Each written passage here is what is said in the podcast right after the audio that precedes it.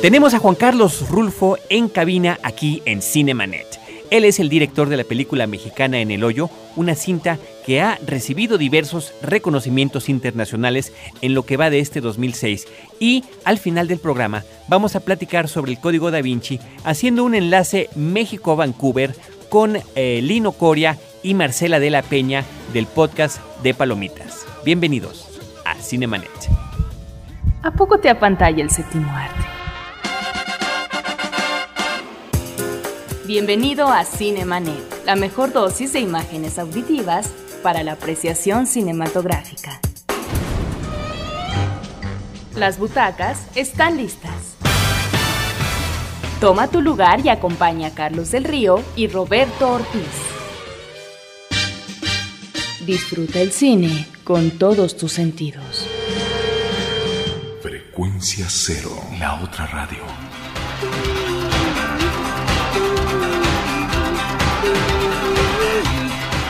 Muchísimas gracias por escucharnos. Yo soy Carlos del Río, les doy la más cordial bienvenida. Les agradezco que nos descarguen. Estamos en el episodio número 30 ya de Cinemanet, que es un eh, programa en podcast de frecuencia cero.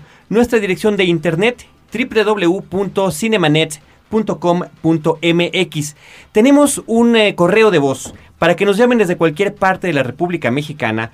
Es el 01800 087 2423. Les vamos a agradecer muchísimo que cuando nos llamen eh, comenten al iniciar su mensaje que el eh, mensaje es propiamente para Cinemanet, porque podría ser para cualquiera de los 13 eh, programas de distintas temáticas que tenemos aquí en Frecuencia Cero. Roberto Ortiz, ¿cómo estás?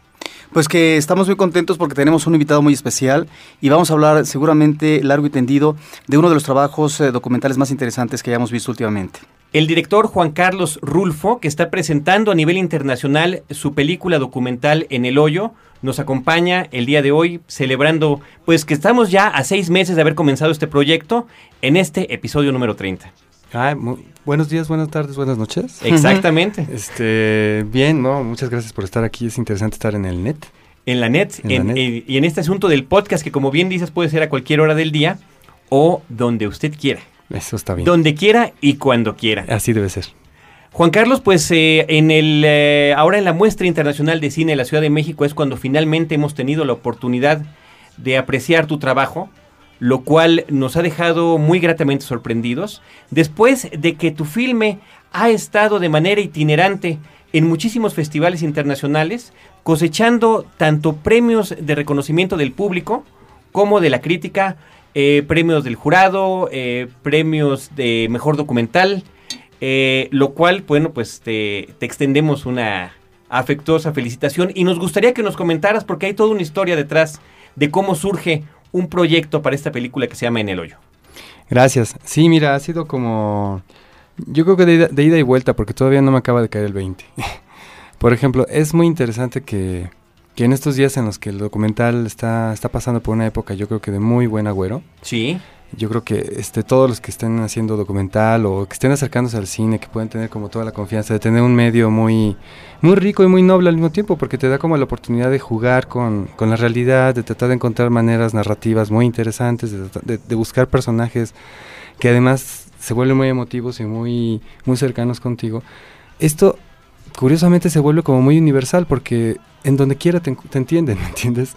Entonces, este viaje que ha tenido la película de más o menos ya cuatro meses hasta la fecha, se estrenó en el Sundance en, en enero de este año, del 2006.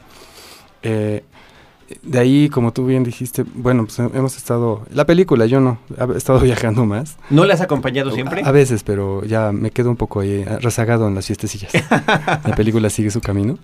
Es, es muy interesante ver cómo las distintas audiencias encuentran como su, su, su eco, digamos.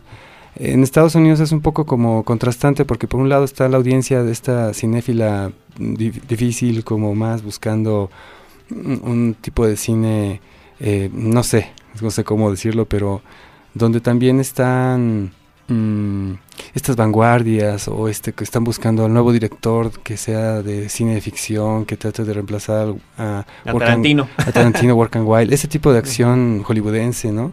pero muy independiente, tipo Sundance. pero al mismo tiempo están, están, están estas otras corrientes que están tratando de encontrar maneras de expresar y al mismo tiempo está el mercado, que no lo puedes evitar, ¿no? Bueno, todo eso hace ahí una cosa muy extraña en la que te estás moviendo y en la que los distribuidores se acercan a ti y te preguntan, oye, nos interesa, pero, pero ¿cómo la vamos a hacer? ¿Cómo la vamos a mover, no? Entonces estás metido ahí. Es, es, es fuerte, es curioso, finalmente la película va avanzando y, y con esto lo que voy es que eh, no saben qué hacer porque ven que el espectador sí tiene como muchas muy buenas respuestas al, asunto. Digamos que estuvo en Estados Unidos en dos lugares, en Miami, en zonas, luego en Argentina, se nos fuimos hasta el... El cono sur que le dicen. Exactamente, porque ya me estaba acordando de otra manera. Estaba, estaba viendo la de huevos. Entonces, bueno, me acordé, iba a decir, ya saben que... Un albur. Este, y bueno, no solamente, pues, ya con el hoyo ya tengo, es bastante. pero entonces, Podemos pues, hacer un crossover, ¿eh? Exacto, por eso. Una película de huevos en el hoyo. Sí, está muy extraño. No, más o menos en el laboratorio así estaban las cosas, porque de repente, ¿cómo vas con huevos? Pues en el hoyo, man. y el hoyo está haciéndose, sí, pero pues con huevos. y finalmente así salió el hoyo. Entonces, bueno, fue, al fue, a, fue Argentina y entonces este tipo de audiencia se suda de psicoanálisis, ya saben. De repente les gusta y es como una película pues aceptada por el público como la mejor película por parte del público. Todas esas cosas te ponen muy contento. Finalmente llegas a México, el Festival de Guadalajara, y este, pues yo iba como muy asustado porque no sabía bien qué iba a pasar con todos estos rollos que me decían de que la polaca, López Obrador, que si la izquierda, que si el PRD, que si, que si el periférico, el puente y todo esto son una serie de iconos que ahí están y que finalmente a veces parece que no dejan ver que detrás de esto están unos obreros los obreros y la clase trabajadora de México, que después de todo este camino lo que quise decir es que es muy universal, que, donde, que donde quiera hasta ahorita en lo que he visto, pues de repente todo el mundo se conmueve de una historia de amor o siente vértigo por estar en las alturas o porque se siente feo no tener para comer si no te pagan el sábado, en fin, cosas por el estilo. Pero al mismo tiempo hay mucho humor y el humor también es universal, una carcajada en donde quiera pone. Y, un humor muy espontáneo que surge a partir de las historias de esta gente que tú entrevistas. Eh, antes de que arranque Roberto con una serie de preguntas que siempre es verdaderamente incisivo, nos gustaría que nos platicaras eh, al público que no ha visto la película de qué trata.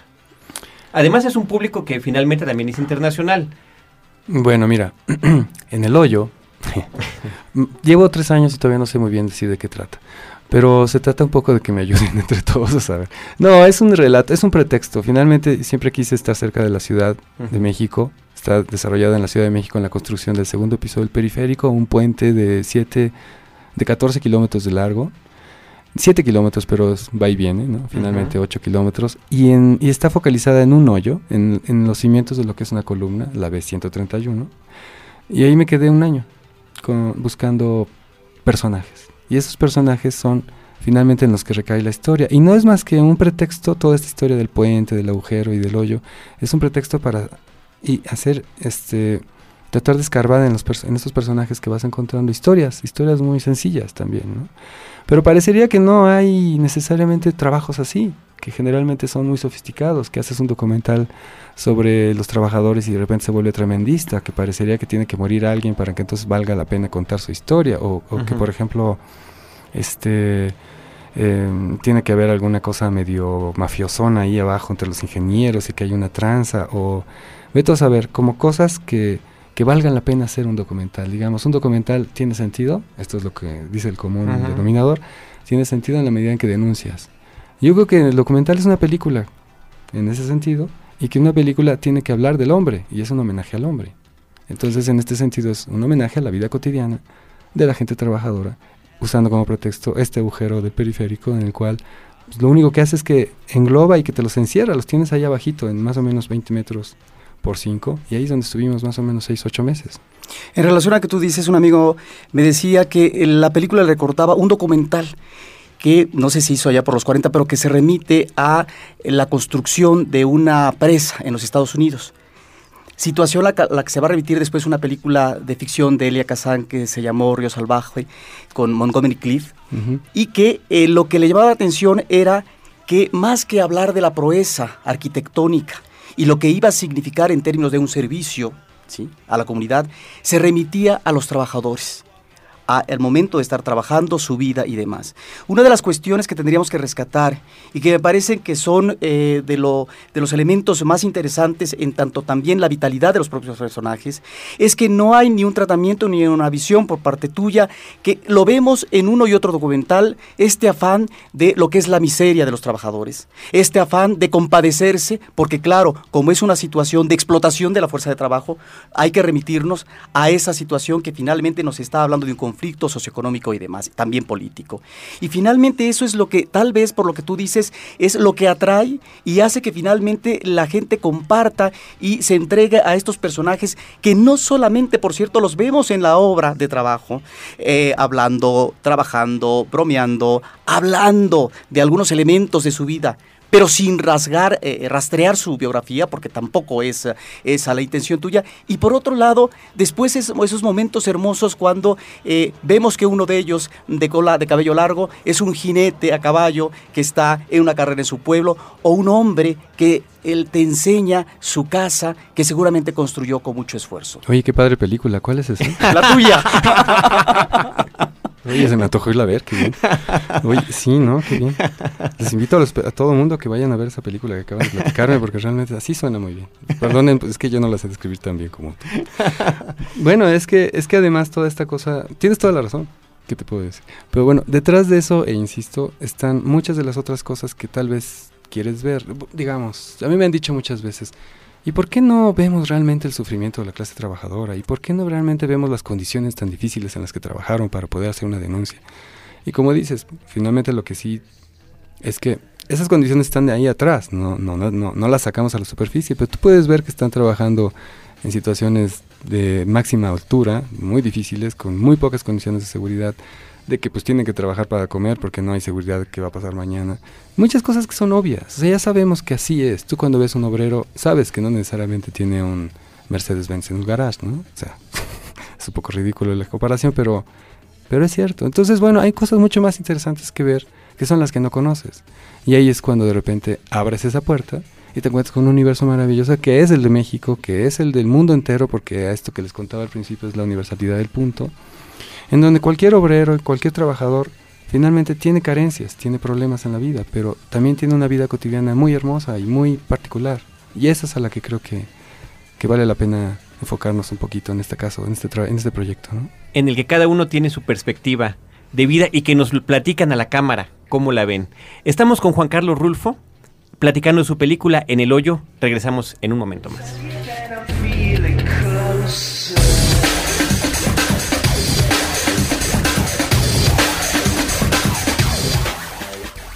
No te quedes fuera de foco. Cinemanet regresa en un instante.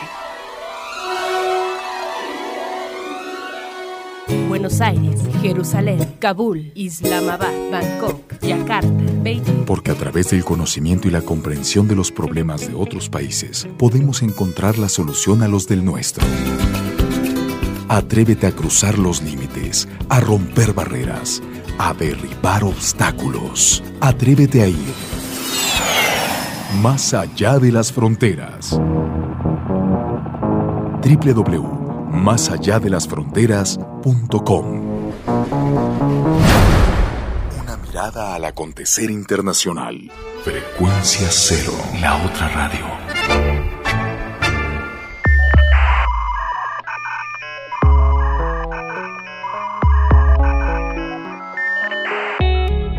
www.frecuenciacero.com.mx Frecuencia Cero, la otra radio. Un nuevo medio para una nueva generación.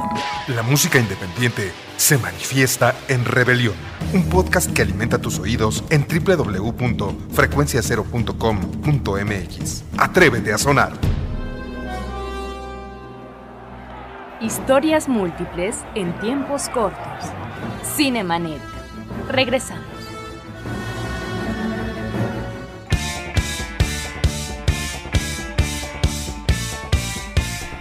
Nuestro correo electrónico info.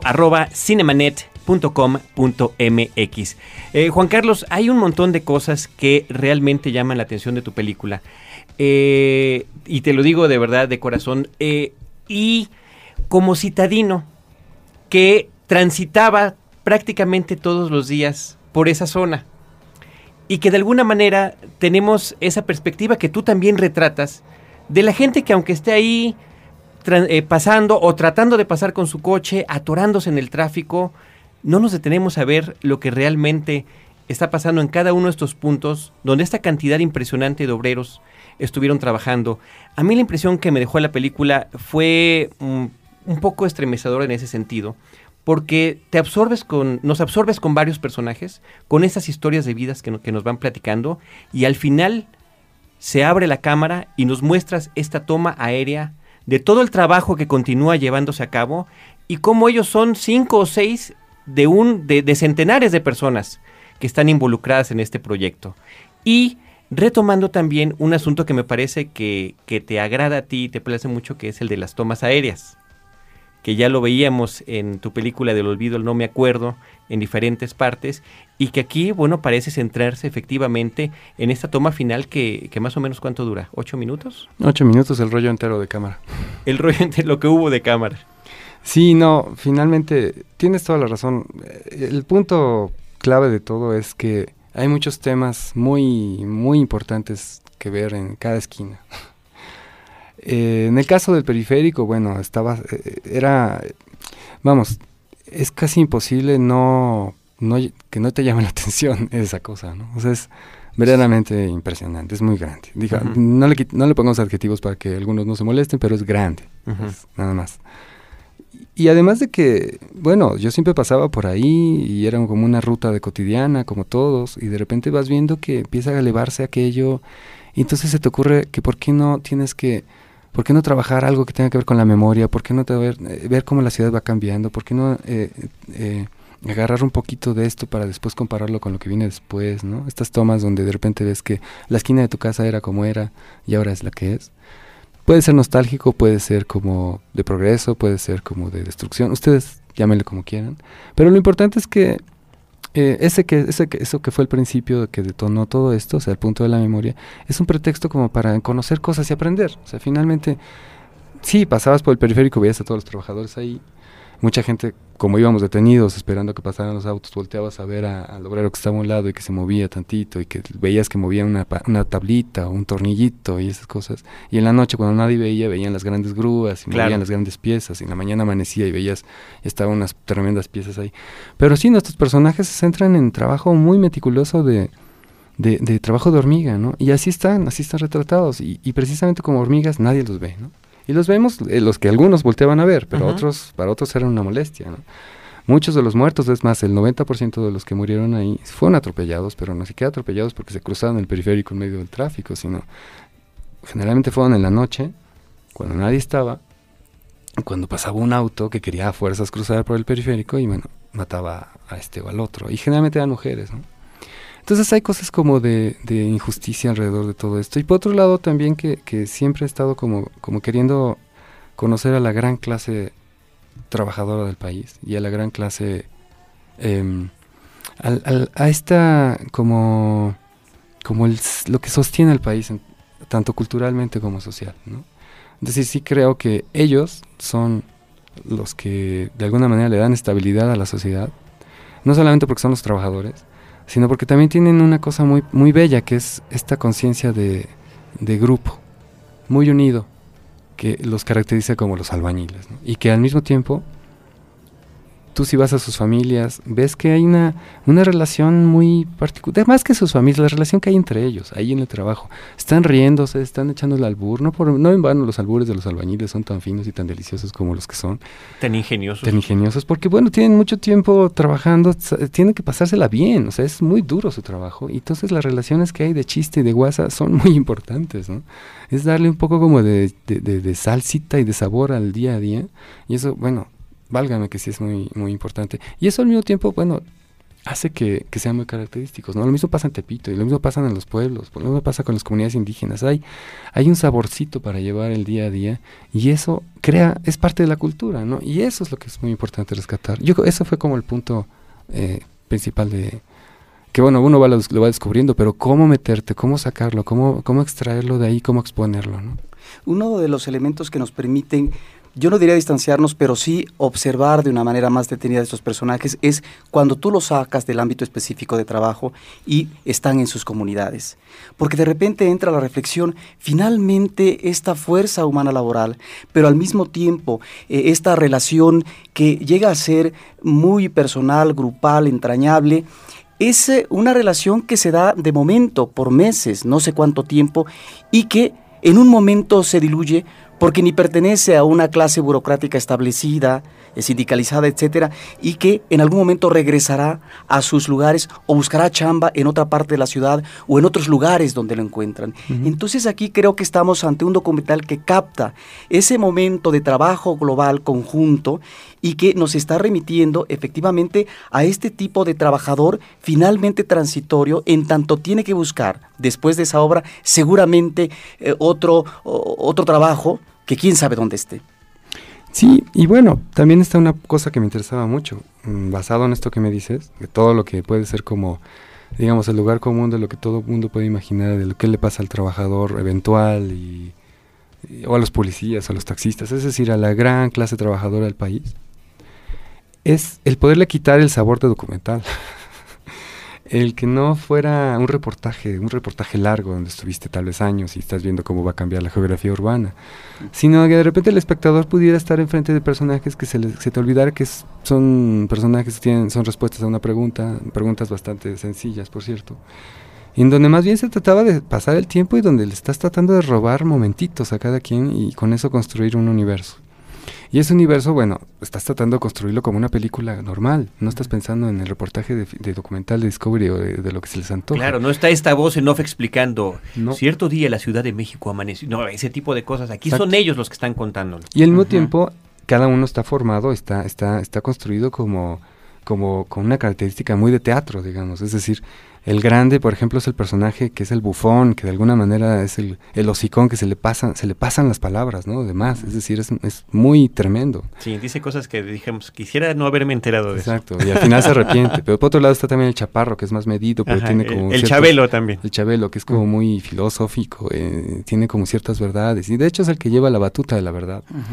Por otro lado también está el amoroso, que es el guapo, que, que nunca no ha tenido novia, tiene 22 años, y y entramos en el terreno de los amores, que es muy bueno para romper el hielo con la gente y, y echarse y chacotear con ellos un poco. Luego llega otro que es el Chompiras, que nos invita a su casa y entonces entras como el corazón mismo del, de, de, la parte humana de la gente, ¿no? Y luego vienen cumpleaños donde hay un pastelazo y hay chistes así de pastel, pero en fin, a lo que voy es que no hay, siempre intentaba quitarle lo formal y lo, ¿cómo decirte cuál es la mejor palabra? Lo, lo, lo pesado de, de lo que puede ser normalmente la palabra de documental. A mí me dan flojera los documentales, de hecho, y lo digo y lo intento hacer intento hacer así las cosas por eso, porque no quiero que sea la información o que mm, eh, este, sea algo didáctico sobre cómo construir en el periférico.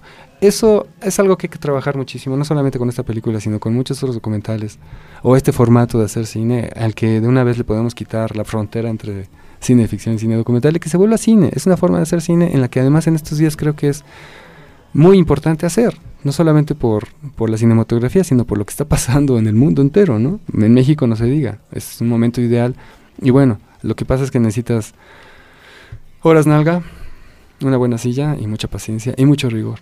Ahora, en el caso del cine ficción existe un guion previo y por lo tanto personajes que están construidos y que falta ponerlos en escena, en imágenes. En tu caso, se construyen, se van creando personajes finalmente en el desarrollo del uh, filme, pero la pregunta es, ¿cómo escoges esos personajes y cuánto tiempo te lleva en un universo tan amplio? Y que finalmente se vuelvan unos personajes tan identificables y también en algún momento dado, ¿por qué no decir, eh, entrañables para el público? Bueno, mira, es cierto, la obra, uno de los primeros problemas era que eran 7 kilómetros de largo, con muchos hoyos y con mucha gente, y cada uno tiene su universo. Por supuesto, es un problema muy grande. Entonces, por eso decidimos quedarnos en el hoyo, en ese hoyo de la esquina de mi casa. El primero. El primero, en el cual creo que, y es una de las primeras leyes que creo, por lo menos de mi ley personal, es si quieres obtener una buena toma de alguien, quédate en una esquina y espera a que pase. Se te pueden ir muchas cosas maravillosas por allá y pueden estar oyendo cosas por allá. Pero es más, en la escuela había un, un ejercicio de matemáticas, en la primaria, donde, donde me decían, había Está una, una, una señora, su hija, en la esquina esperando el tranvía. Este, y otra señora. Entonces, bueno, no pasaba el tranvía y se desesperan. Y una de ellas dice, yo prefiero avanzar, me voy caminando. Y la otra decide, yo mejor me espero a que pase el tranvía. Creo que eran nada más ellas dos. bueno, la otra dijo, yo me voy a otra parada a ver yo, si... voy- yo tomo un taxi. Entonces la pregunta es aquí, ¿quién llega primero? ¿El que se va, el que se va caminando o el que espera? Bueno, finalmente pasa el tranvía y la rebasa, quizás lleguen juntos, pero, pero creo que uno, La el, que, el paciencia, que esperó la y la paciencia. paciencia obtuvo finalmente, tal vez hasta el mismo, el mismo resultado. Pero en esa paciencia de estar esperando van llegando los, los personajes. De hecho, había unos personajes que pasaban y que pues no necesariamente les atraía demasiado la, la- la idea. Y, el asunto era como tener una especie de colador en el cual se iban atorando algunos. ¿Y cómo era ese colador? Ese colador era una relación muy, muy, muy sencilla. Era, hola, ¿cómo estás? ¿Quieres agua? ¿Me, me invitas a platicar? Vamos allá abajo. Y tú vas, vas midiendo un poco cómo es la relación. La misma gente te, te, te, empuja, te, te saca y otros te- se quedan contigo. Y los días pasan y los días pasan y otra vez regresan contigo. Y así se va dando una suerte de ir acumulando, de ir conociendo a este personaje y de ir viendo que ese personaje vale la pena. Y así, otros se van. Pero el problema es que si tú te movías, vas a encontrar otro personaje maravilloso. Y ese es un problema. Al rato empieza a ser como que prefiero cerrar las- la- la- la- la- los ojos y no ver más y quedarme Sí, con mis si no, no, no acaba uno nunca. Así es. En el hoyo, Juan Carlos Rulfo, regresamos.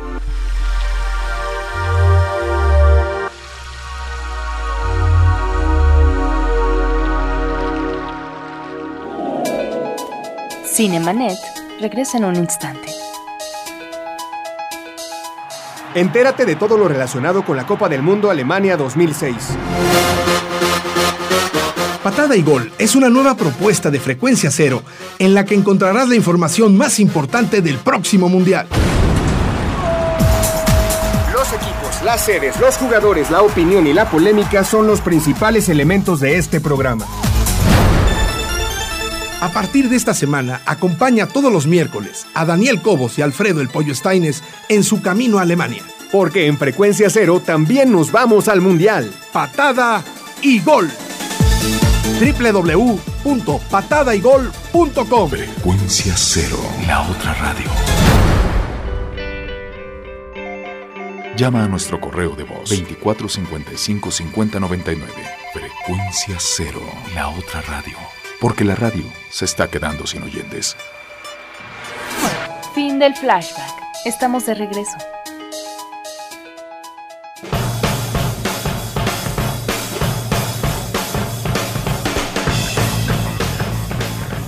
Buzón de voz desde cualquier parte de la República Mexicana 01800 087 2423.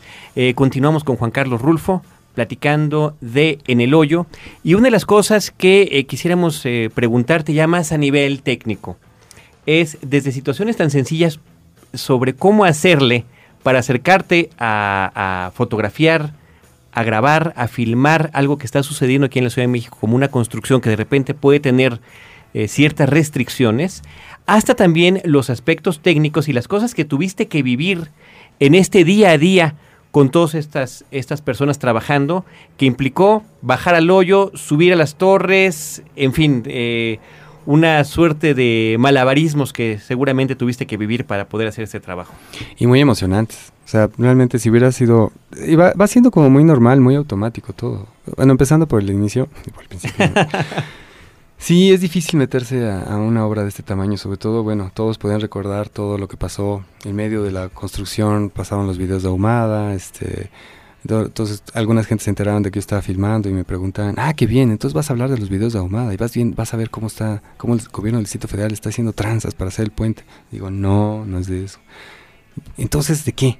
Pues es que es sobre la gente. ¿Pero qué de la gente? Pues es los obreros, cómo trabajan. Y entonces mi explicación era tan aburrida que pues, que, que, pues, Que la, obreros. plática, que la plática se hacía breve. La- era bastante breve y, y bueno, cuando te das cuenta, eh, eh, eso me servía un poco para, para medir por dónde andaban los intereses de lo que aparentemente podía ser interesante de una cosa de estas.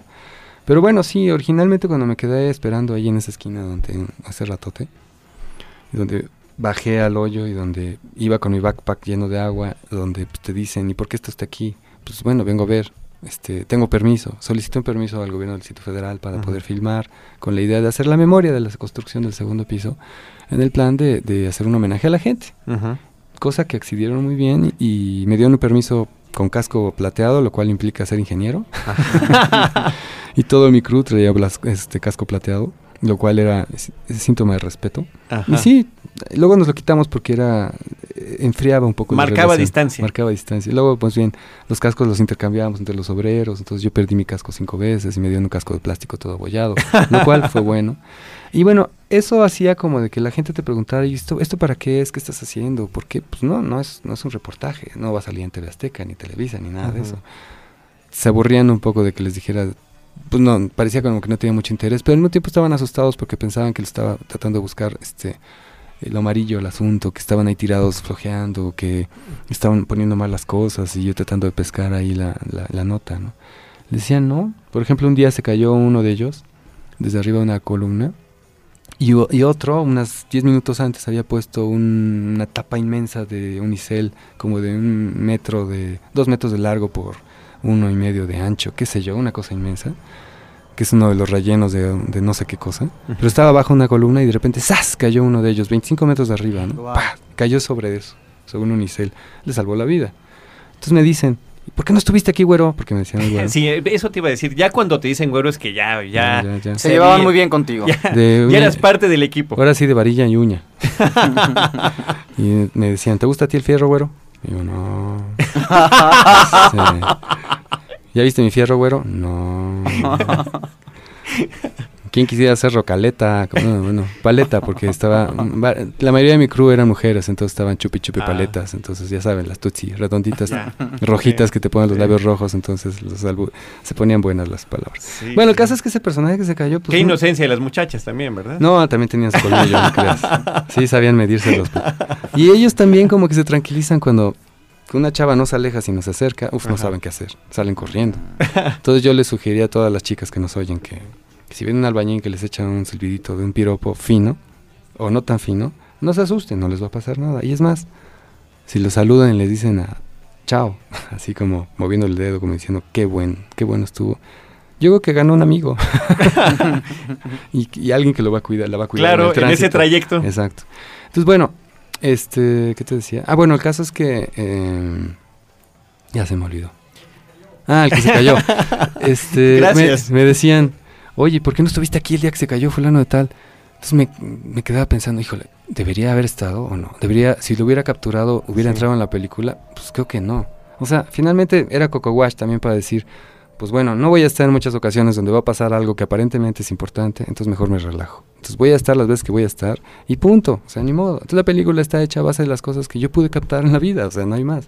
Por supuesto que hay miles de cosas que puedan ser interesantes para ellos o para el público en general. Miles de cosas pasaron. Imagínense la cantidad de vidas que pasan por ahí, la cantidad de momentos. Estos son muy poquitos momentos y que en el conjunto están tratando de ligarse, ligarse entre sí para crear un pequeño universito que realmente es este una nada de toda la gran riqueza que hay, no solamente en la obra, sino en el país, ¿no? O sea, es verdaderamente sí es apabullante. Y, y ese era uno de los grandes problemas de armar una película así que, que por ejemplo, hace rato decías lo del jinete, ¿no? Bueno, el proyecto era buscar nuestros personajes y extenderlo, abrirlo hacia todo, hacia los lugares de donde venían cada uno y tratar de crear historias paralelas, ¿no? Estaba el que tuvo su hija que cumplió 15 años, estaba el que se el que iba a bautizar a su hija con la otra mujer porque no era la primera, en fin, era muy escondidito, o sea, no lo podía grabar porque lo podía evidenciar.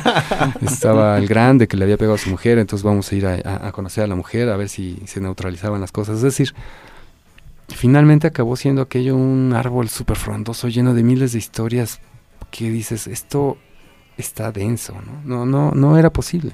Y absolutamente interactivo además. Eh, yo creo que es para un CD-ROM, arme su hoyo como a usted le guste.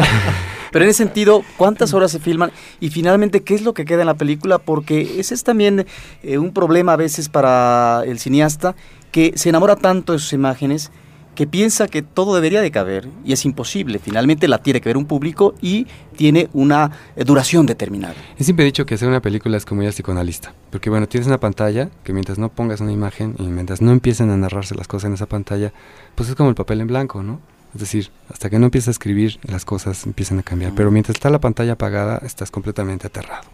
Pones la primera imagen y pegas la segunda y dices, no, no, no, no, no, mejor que venga la segunda después de la primera. Y ya, sale, vamos a poner la tercera. No, la tercera debe ir primero, luego va la segunda y luego va la primera. No, no, no. Total, no avanzas. Y esto es muy sintomático. Esto es como decir, bueno, no acabas de empezar. O sea, tienes miedo a tratar de empezar. ¿Por qué no construyes un discurso? Y conforme vas construyendo ese discurso te vas dando cuenta que, que la sencillez del discurso de la gente más florida es lo que mejor te ayuda, porque verdaderamente te puedes perder. Y eso pasa con todo, ¿no? pasa con todas las películas. Y creo que la gran lección es eso, tratar de armar una historia muy sencilla con pequeñas historias, pequeñas frases, pequeños momentos y en ese sentido tratar de crear algo más poderoso que, que, haga que explote en el espectador esa curiosidad, que creo que es lo que está pasando, sinceramente, porque porque hay se abre como esa cosa de que de que estás entrando en un mundo que por más que lo hayas que digas que sí lo viste, porque conoces al trabajador o al obrero, o como le llames, de repente estás entrando en, una, en un mundo que no es necesariamente el cotidiano, ¿no? El que tú has visto. Sobre pienso sobre todo de, de, nuestro sector social, de nuestra clase, en fin. me choca eso, pero... Y por otro lado te das cuenta que, que aquello parecería como, como que es un poco triste que realmente no conocemos al país, ¿no? y que no conocemos mucha de nuestra cultura ni a mucha de la gente en la vida cotidiana. Y que no terminamos de conocerlos. Exacto. Y eso es por otro lado una gran cosa, porque hay muchas cosas que hacer. Pero, pero no dejo de sentirme raro, porque por un lado, esa es como el gran, la gran suerte de la película, aquí en México y en todas las partes donde se ha exhibido fuera de México, que es usar unos personajes, exponerlos, y la gente se asombra de ver algo que, que los conmueve y que los mueve, pero por no ser usual. Como si fueran, eh, como si de repente lo sacaras de, de, la, de, de, un montón, metieras la mano en un charco donde hay muchas piedras y las pusieras en una pecera y te, te, asombraras de ver los grandes colorcitos que tienen esas, esas, esas piedras y las luces que les da en el agua. Es decir, son personajes muy comunes, más corrientes de lo comunes más, por no ser este más explícito.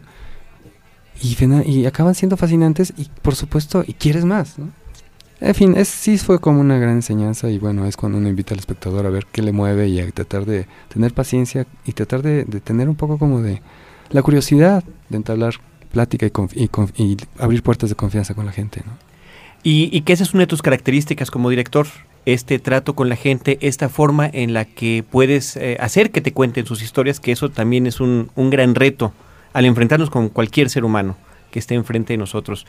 Otras características tienen que ver también con la forma en la que fotográficamente muestras tus historias. Hablábamos hace rato de las tomas aéreas, pero están también estas tomas del cielo que parece que te agradan, las nubes, el paso del tiempo, y que ahora tuviste, eh, creo, y corrígeme si estoy equivocado, eh, la oportunidad de manejarlo con eh, otra tecnología distinta, como el motion control, que te permite ver eso, pero además con una cámara en movimiento. Bueno, yo soy fan de los fierros y sí cierto de las tomas aéreas, pero este también, también aprendí que, que más vale ser más sencillito. Bueno, sí, la, la, película anterior que se llama Del Olvido, no me acuerdo, llevé el motion control también, pero era una cámara fija. Y ahora me di el lujo de ponerle poner movimiento porque estábamos en la ciudad, es decir, uh -huh. no había que transportarse demasiado. Y era un motion, control, un motion control bastante portátil, pero aún así sí era un desplegamiento de cables y de cosas. Toda la gente decía, ¿y estos que están haciendo? no Para estar viendo una nubecita. Decías, bueno, pues sí, para... la Ciudad de México tiene un paisaje y tiene un, una cosa que le decimos que es medio sangrona, el landscape del espacio en el que vivimos. Y tiene su... es un personaje también. O sea, el puente y la ciudad son dos personajes.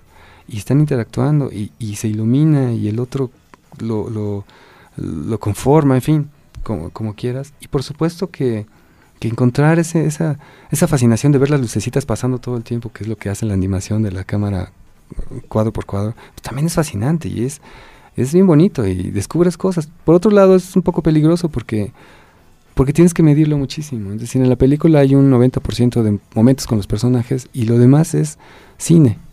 O sea, esos, ese 90% está hecho en video digital, en DBCam, en sistema PAL, este, y lo demás es cine 16 y 35 y nada más porque el 35 era ese motion control que me daba la posibilidad de tener un negativo muy bien hecho con estos, estas tomas de animación y el 16 porque es una cámara que es mía y que yo podía hacer cine con tres o cuatro latas muy bien medidas porque ya sabía dónde poner la cámara. Después, después de haber echado 200 cassettes de video ya sabes muy bien que allí se va a poner la luz y que por ahí va a pasar fulano de tal y que la toma está allí Entonces te pones y esperas. Una lata de 16 milímetros que dura 11 minutos me llegó a durar a veces semanas en el magazine de la cámara. No tanto así en la toma final, que sí es cuando guardé mis latas y donde dijimos, bueno, no hemos visto el puente terminado, no hemos visto el puente en sí, no hemos visto la, dimensi la dimensión de esto, no hemos visto este, quiénes han eh, hecho las pirámides, ni quién hizo la muralla china, ni quién hizo tantas otras cosas. Y bueno, esto es como una especie de metáfora de decir, bueno, todas estas pequeñas historias, toda esta gente, como decías, están ahí a montón, cuantas veces quieras, en, esta en, este, en este transcurso. ¿no? Y además, bueno, es, a mí me, encanta esta mezcla de la música, de... la música, háblanos de, la música. Sí, ya se te estaba olvidando. este, la música, bueno, eh, también, también tiene mucho que ver con que con que el lugar era muy percusivo. De repente, pues la ciudad todos sabemos que nos cansa porque es monótona, constante, el ruido, todos los días hacemos lo mismo. En el periférico, imagínense, ¿no? Vas, bajas ahí donde pasan los coches, pasan los coches, pasan los coches, pasan los coches, pasan los coches, pasan los coches, y el roto martillo, ta, ta, ta, ta, ta, ta, ta. Y todo eso hace que vivas así, monótonamente algo. Y entonces tiene un ritmo.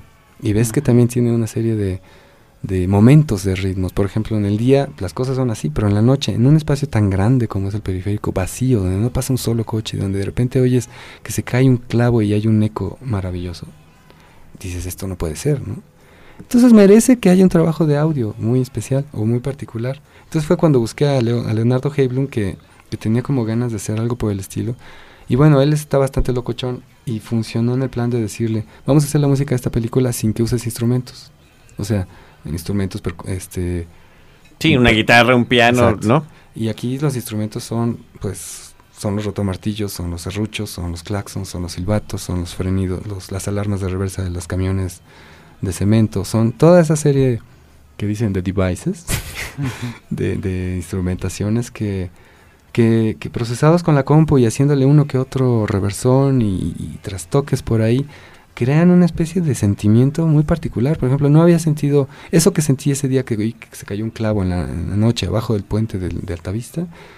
Con ese, ese reversón de, de, esa grúa, eh, de ese camión, de esa olla de cemento que es como le dicen, me crea una nostalgia y un sentimiento de soledad tremendo en la noche con, con esa pieza que, que espero que escuchemos más tarde o, más, o antes, sí. o cuando quieran. O que, o que ya escuchamos. O que ya escuchamos.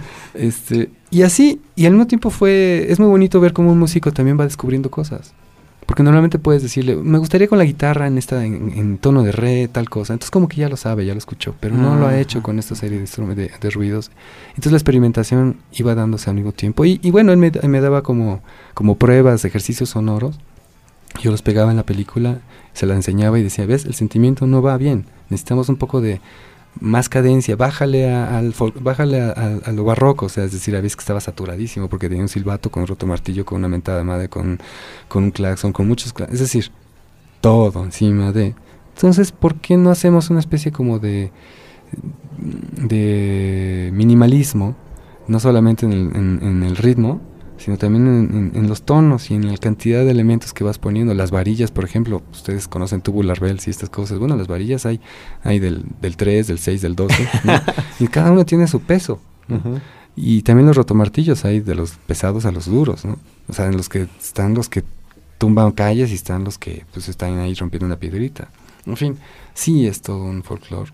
Pero que lo interesante es que no se abusa tampoco de ese recurso sonoro experimental, sino que se emplea en los momentos adecuados, porque podría fácilmente caerse en la tentación de aprovecharlo a cual más.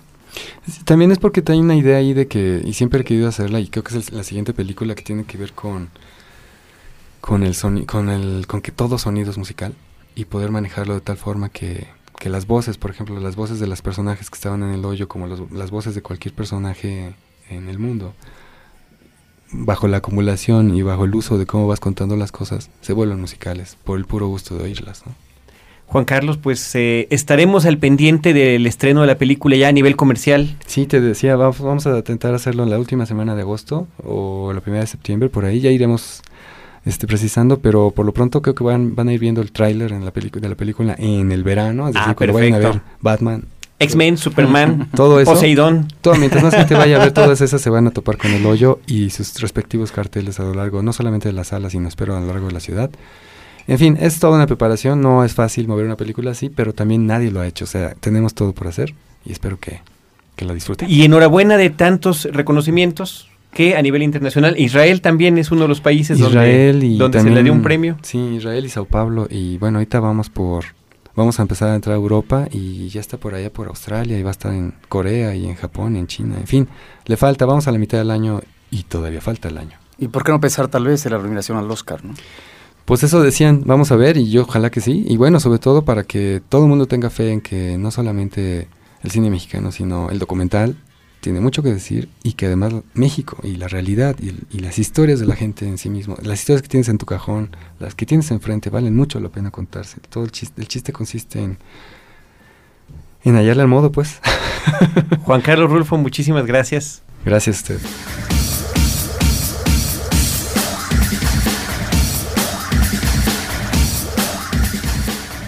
No te quedes fuera de foco.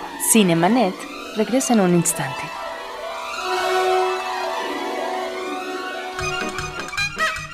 Para usted, amigo exigente, acostumbrado a la alta fidelidad y los buenos programas de radio, Frecuencia Cero le ofrece la solución que buscaba. Frecuencia cero, la otra radio.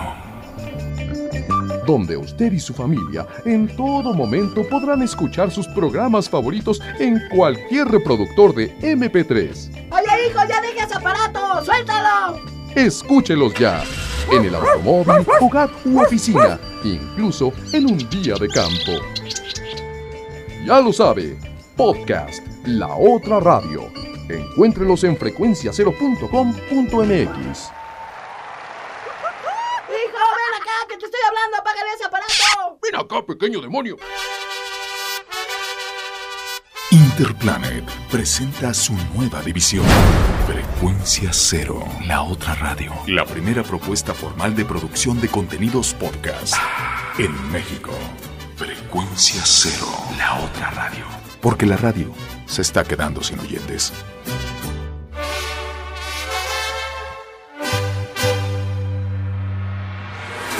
Fin del flashback. Estamos de regreso.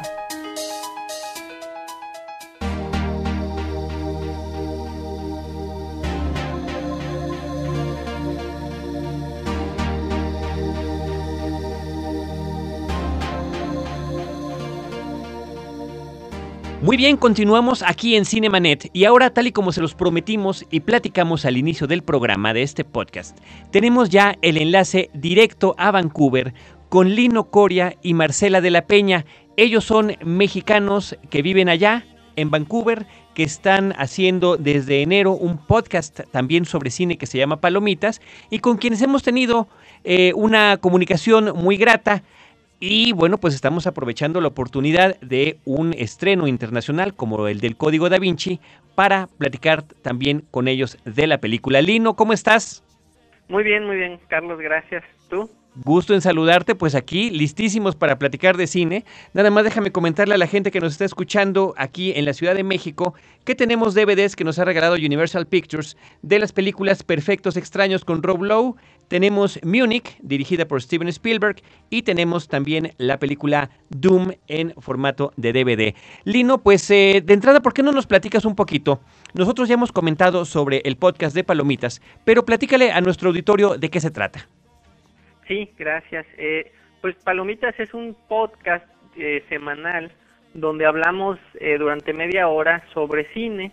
Mm, básicamente sobre películas que vimos eh, durante la semana y de repente hemos tenido algún programa como especial. Por ejemplo, cuando fue 14 de febrero, eh, Marcela dio tres recomendaciones de películas para, para rentar Ajá. y yo di otras recomendaciones, ¿no? Pero básicamente la idea eh, no es nada académico, no es crítica de cine, es más bien dos personas que, como plática de café, que se juntan y platican qué les gustó y qué no les gustó de la película que vieron.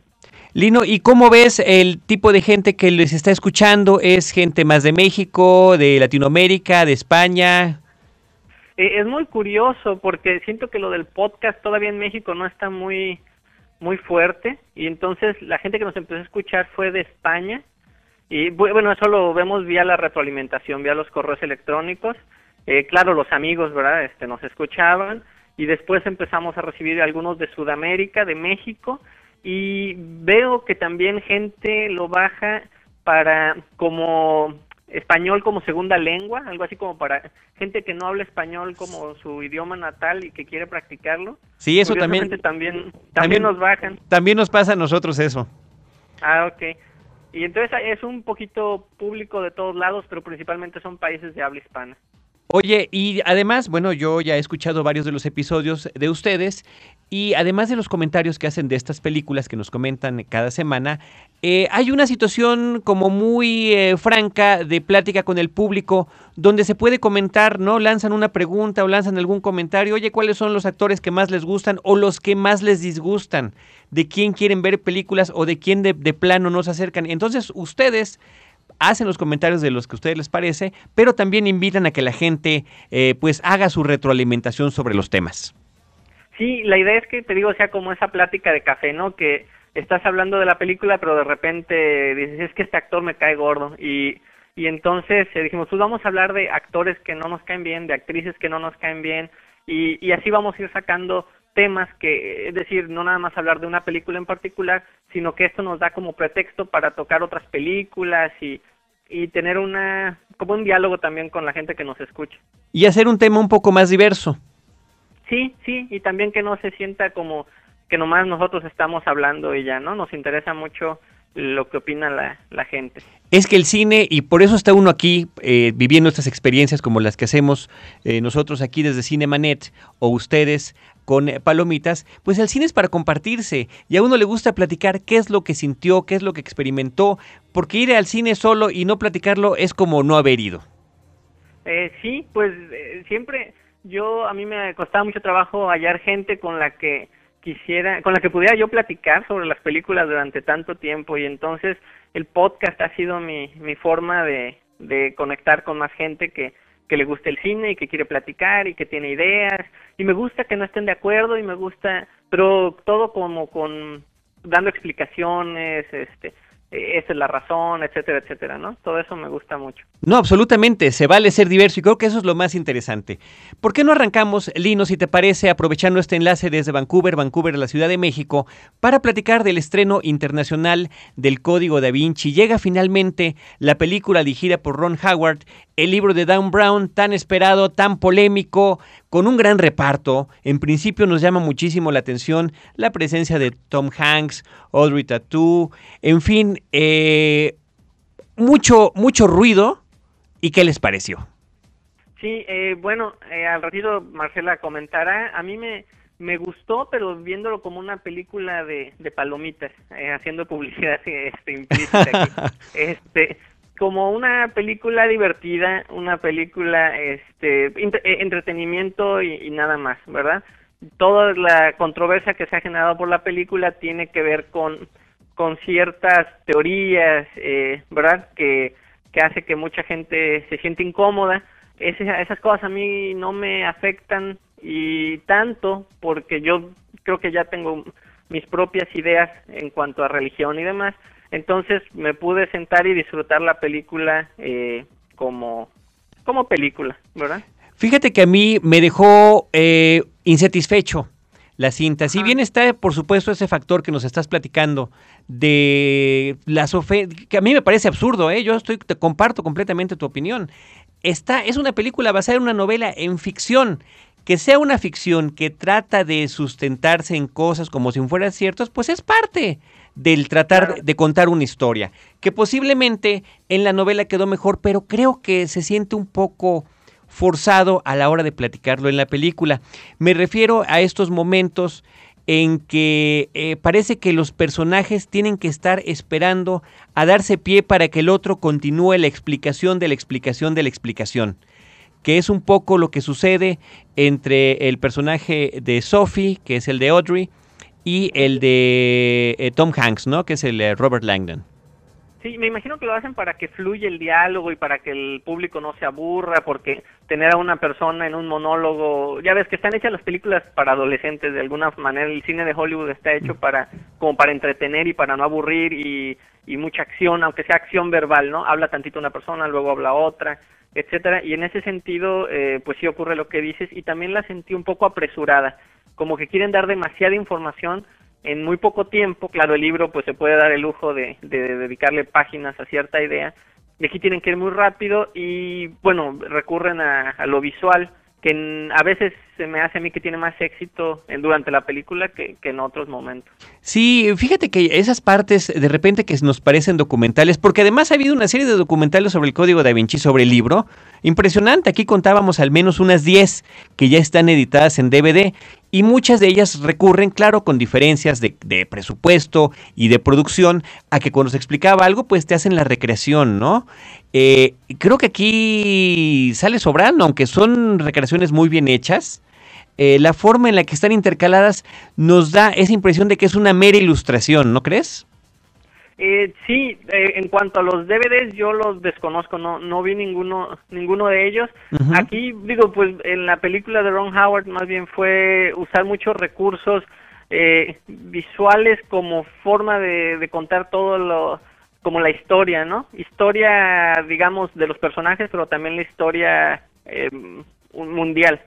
Y no sé, a, a, a, veces me gustó cómo se, cómo se iban un poquito hacia atrás, a veces no tanto. Fíjate que aquí en la Ciudad de México nos costó mucho trabajo poder ver la película. No hubo función de prensa por una parte, pero por otra, eh, las salas estaban abarrotadas. Todo el fin de semana, incluso en cierto cine donde yo fui, eh, ilusamente quería yo verla el viernes. Eh, me fui en la tarde, dije, bueno, pido el boleto para la noche. Me dice, no, no hay para la noche. Y le digo, bueno, para mañana no hay para mañana. Bueno, entonces voy el domingo. Me dice, es que estamos vendiéndolos desde hace 15 días. O sea, prácticamente me regañaron. Eh, ¿Cómo? Lo, bueno, yo había leído que entre más católico el país, creo más gente quiso ver la película. e Italia, España, por ejemplo, fueron uno de los países donde más éxito tuvo la película durante el fin de semana eh, aquí en Canadá, eh, pues nosotros fuimos el sábado Ajá. y nos tocó esperar dos horas, que no fue tan grave, creo yo. O sea, pero una función manera, prácticamente. Eh, sí, pero la, la, bueno, la película la estaban mostrando como en seis salas. Ah, sí. ¿Y de cuántas? Seis de nueve. 6 de 9. Fíjate, de 9, sí. vaya, más de la mitad. Aquí yo estaba sorprendido porque en un eh, cine de, con 19 pantallas, con 19 salas, estaba en 5, ¿no? Que es más de una cuarta parte. Pero ya estamos hablando de más de la mitad. Y realmente sí. me queda la impresión, Lino, de que esta película estará así una o dos semanas y después se va a desinflar porque mucha gente salió insatisfecha y incluso aburrida, ¿eh? Con todo y que trataron de hacerla lo más emocionante posible. Creo que de repente sí tiene sus momentos bajos de interés. Pues yo no he platicado con gente aquí que haya visto la película, he nada más leído comentarios en periódicos y en internet y casi todas las reseñas son negativas. Eh, ignoro qué, qué va a comentar la gente, la gente aquí. Yo quedé contento en cuanto a, a, que ya me esperaba, o sea, leí la novela y me esperaba una adaptación similar y conociendo uh -huh. el cine de Ron Howard, eh, me esperaba incluso yo creo que algo un poquito peor de lo que vi. Entonces a lo mejor mis expectativas eran muy bajas y, y, y exacto. yo salí, yo salí contento, yo no salí este así como la, la mayoría de la gente que, que he leído sus comentarios y y sí sintieron que se que aburrida y sentían que Tom Hanks por ahí como que no estaba con la misma energía de siempre, etcétera. Como, como que no lo, convencía, ¿no? Yo el único personaje que hubiera hecho casting otra vez hubiera sido el de Audrey Tautou. Siento que estaba muy joven ella y que su inglés no es tan bueno. Y, eh, y que finalmente de repente no hay no hay eh, una química, ¿no? Entre entre ella y Tom Hanks. Sí, aunque la película le bajó, digamos, el nivel de química, en cuanto a la novela. Eh, y no quiero decir más porque echaría a perder por ahí parte importante de la película, pero la química en el libro yo siento que es un poquito más importante para la historia que, que en la que en la película.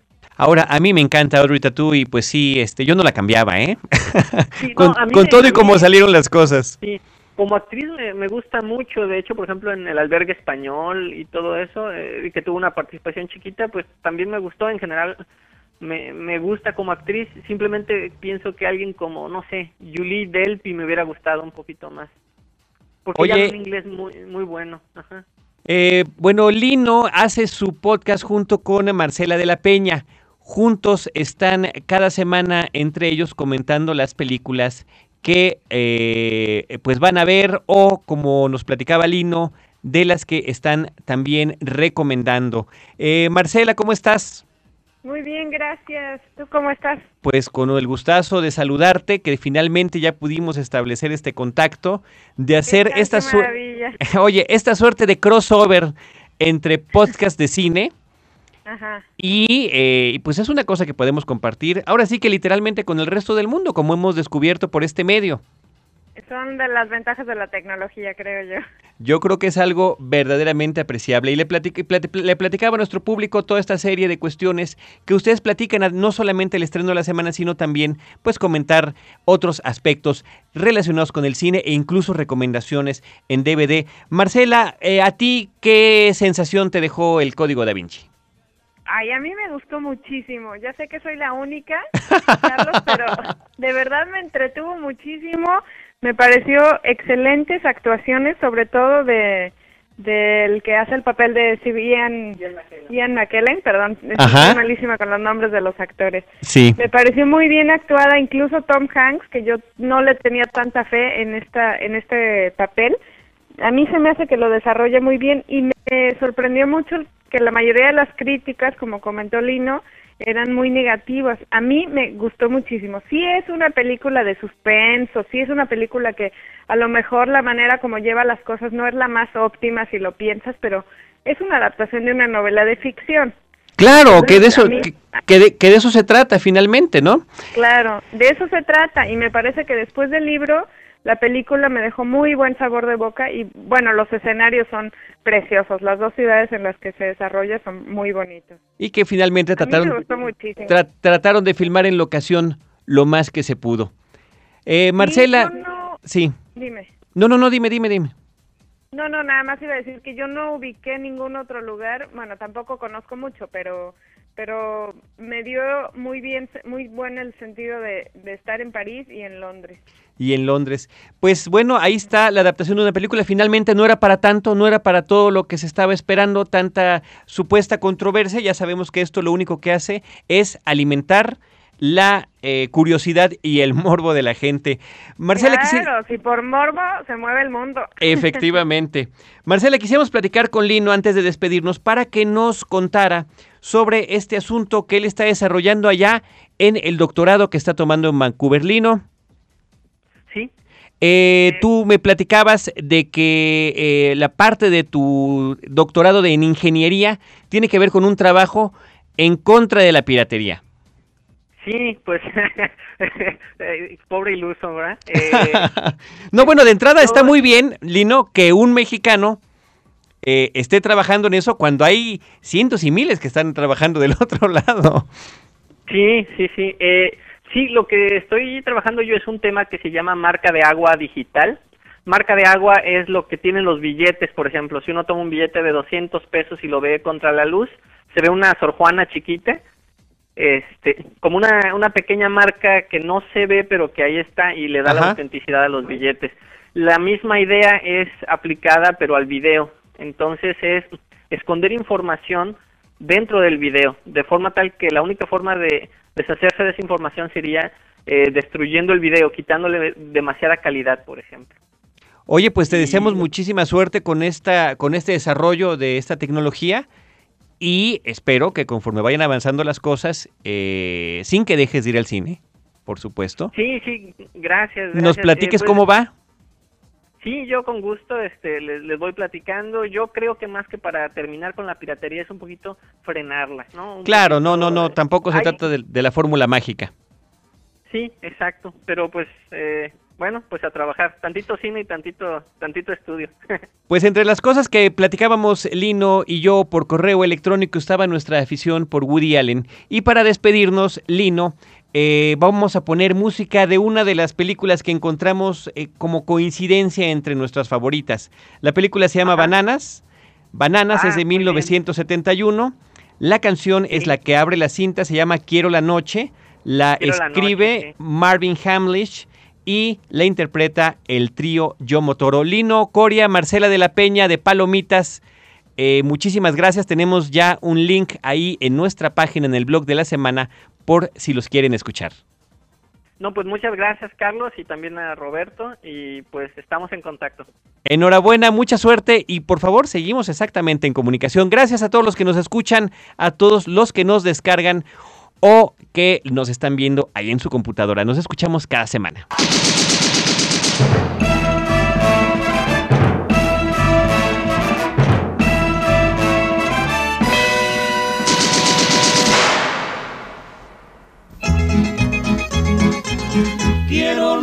Quiero, quiero la noche de amor. Dame tu mundo, dame, dame tu mundo para mí. Quiero una noche, quiero, quiero una noche de pasión. Oh, mi vida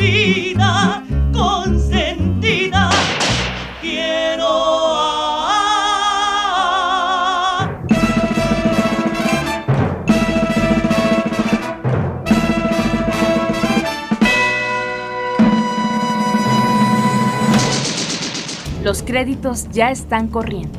Sigues en estado de shock. Cinemanet. Cada semana, un nuevo programa comentando las películas que sacuden tus emociones. Cinemanet. Solo en frecuencia cero. Frecuencia cero, la otra radio.